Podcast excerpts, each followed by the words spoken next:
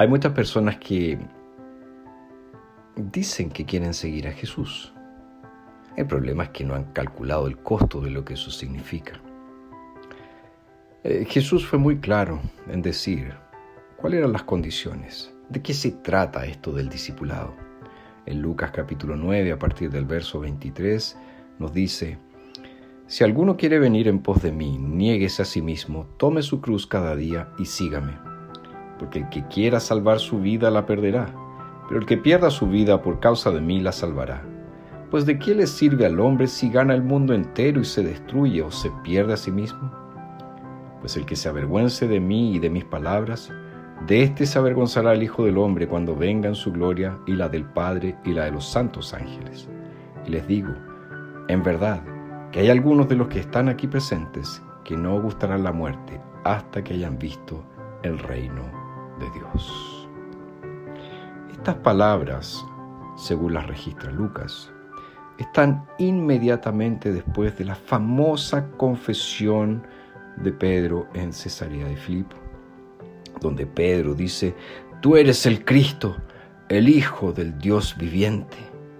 Y después Jesús comienza a hablar acerca de eh, su muerte, de su crucifixión, y Pedro dice, jamás te suceda eso, Señor. Y Jesús, mirándolo fijamente, le dice, aléjate de mí, Satanás.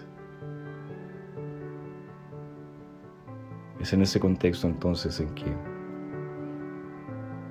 Jesús da estas palabras. ¿Y por qué?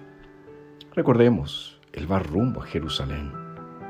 Él va rumbo a completar la obra que el Padre le había encomendado.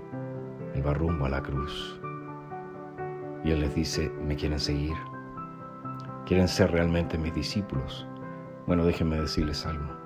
Tienen que estar dispuestos a morir. Ahora uno se pregunta, ¿dispuesto a morir de qué forma? ¿Dispuesto a morir físicamente, es decir, que me maten? O también podría ser que hay que estar dispuesto a morir a uno mismo, a sus deseos, a sus planes, a sus propósitos, a sus proyectos. Bueno, Jesús es bien claro cuando él dice, si alguno quiere venir en pos de mí, niéguese a sí mismo. Tome su cruz cada día y sígame. El primer paso entonces es negarse a uno mismo, negarse a sus deseos, negarse a sus proyectos, negarse a sus sueños. ¿Por eso significa que no debo tener proyectos, sueños, anhelos?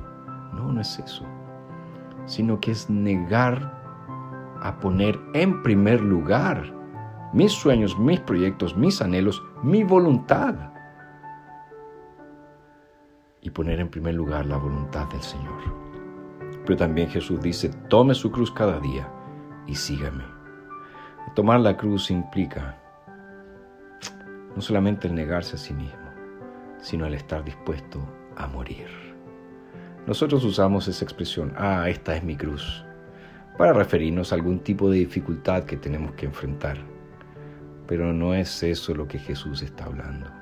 La cruz, recordemos, en aquellos días era un instrumento de muerte, era un instrumento de ejecución. Jesús está diciendo, tomen este instrumento de muerte, este instrumento de ejecución y síganme. Los cristianos, a través de las edades, nos hemos caracterizado por un símbolo. Ese símbolo es una cruz.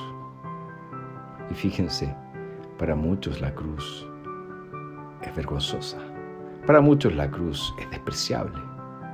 Para muchos la cruz no es más que un símbolo religioso. Pero para nosotros la cruz de Cristo es señal de victoria, porque nuestro Salvador no está en esa cruz. Él venció la muerte, Él resucitó. Entonces cuando yo tomo la cruz, estoy diciendo, yo estoy dispuesto a morir por mi Señor, sabiendo que Él ya murió mi muerte y sabiendo también que un día he de resucitar y estaré para siempre con Él.